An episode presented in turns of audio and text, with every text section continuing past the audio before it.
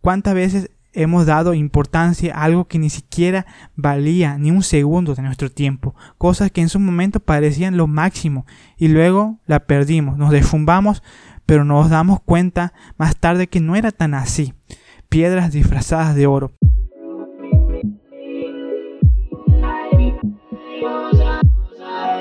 Bienvenido a Medita y Reflexiona, tu podcast para crecer en la fe. Aquí encontrarás reflexiones, devocionales y enseñanzas 100% prácticas y dinámicas. Inicia tu día, felices actividades diarias escuchando estos audios que te motivarán e inspirarán para vivir la aventura de la vida a través de la voluntad de Dios. Comencemos. Hoy quiero contarte una historia, una historia de mi niñez. Son de esas, una de las pocas que recuerdo porque era de una edad muy pequeña. Cuando era niña una vez hice un hallazgo. En su momento yo lo sentí como si fuese lo más grande hasta el momento. Descubrí esa piedra. Una piedra que era de color violeta y yo pensaba que era algo como un cristal, algo de un diamante, algo de mucho valor. Eh, pero eran unas piedras de esas que se usan en las vidrieras, que son piedras artificiales. Y se consiguen fácilmente en cualquier lugar, simil cristal o algo así. Pero la cuestión que para mí era como una pieza, un tesoro, algo que seguramente valía mucho dinero. Aclaro, ah, era muy niño. Esa piedra la había encontrado, no recuerdo bien, pero creo que era en el suelo. Y la verdad es que sentía que era algo muy valioso, como si fuera el más afortunado, como si fuera que hubiese ganado un premio mayor en la lotería. Yo la tenía conservado. Les iba a decir a mis papás para, quién sabe, después venderla, quizás, no a ellos, sino a otros, pero y hacer dinero. Pero un día cuando estaba jugando en una montaña de arena que había cerca de mi casa, se me cayó del bolsillo. No sé por qué, pero la tenía en el bolsillo. Y cuando sentí que no la tenía, comencé a buscarla desesperadamente. La busqué y la busqué, pero no la pude encontrar. Recuerdo bien claro que en ese momento me derrumbé. Pensaba que había perdido algo de muchísimo valor. No le dije a nadie. Debe ser porque no quería que se enteraran de que había perdido una gran oportunidad. Después, cuando crecí y vi cómo las en las vidrieras estaban adornadas con esas piedras que eran similares y de diferentes colores, supe la verdad. Era algo muy común. No había encontrado nada, tampoco había perdido nada. Y ese es el tema de hoy. Piedras disfrazadas de oro. Esta es la historia de un niño, pero nosotros también hacemos muchas veces lo mismo. ¿Cuántas veces hemos dado importancia a algo que ni siquiera valía ni un segundo de nuestro tiempo, cosas que en su momento parecían lo máximo y luego la perdimos, nos defumbamos, pero nos damos cuenta más tarde que no era tan así.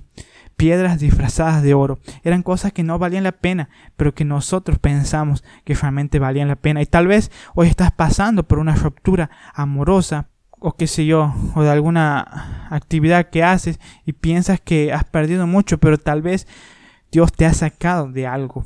En nuestra vida siempre está lo real y lo sobrevalorado como real. Y si bien esto es subjetivo, es decir, según cada persona le otorga una importancia real a una cosa o a otra. En Proverbios 21, 2, todo camino del hombre es recto en su propia opinión, pero Jehová pesa los corazones. Esto quiere decir que Dios le otorga el verdadero peso a todo, es decir, lo que realmente importa. Bajo nuestras opiniones podemos decir mucho, pero lo que Dios ha dicho, eso es la verdadera comparación que tenemos que hacer.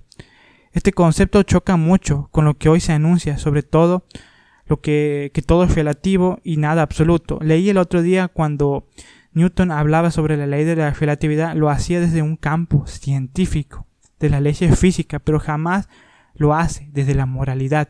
Hoy hay muchas ideologías que hacen que todo sea relativo, muchos temas que ya están puestos por Dios y que le ha dado el peso verdadero. ¿Cuántas veces le hemos dado un valor sobrevalorado a muchas cosas y no las teníamos que haberlo dado? Y lo que era importante quedó relegado a un segundo plano, porque le dimos valor a lo que no verdaderamente no tenía valor. todo por un problema de visión o falta de conocimiento. Sabes, dice la palabra de Dios, conoceréis la verdad y ésta los hará libre.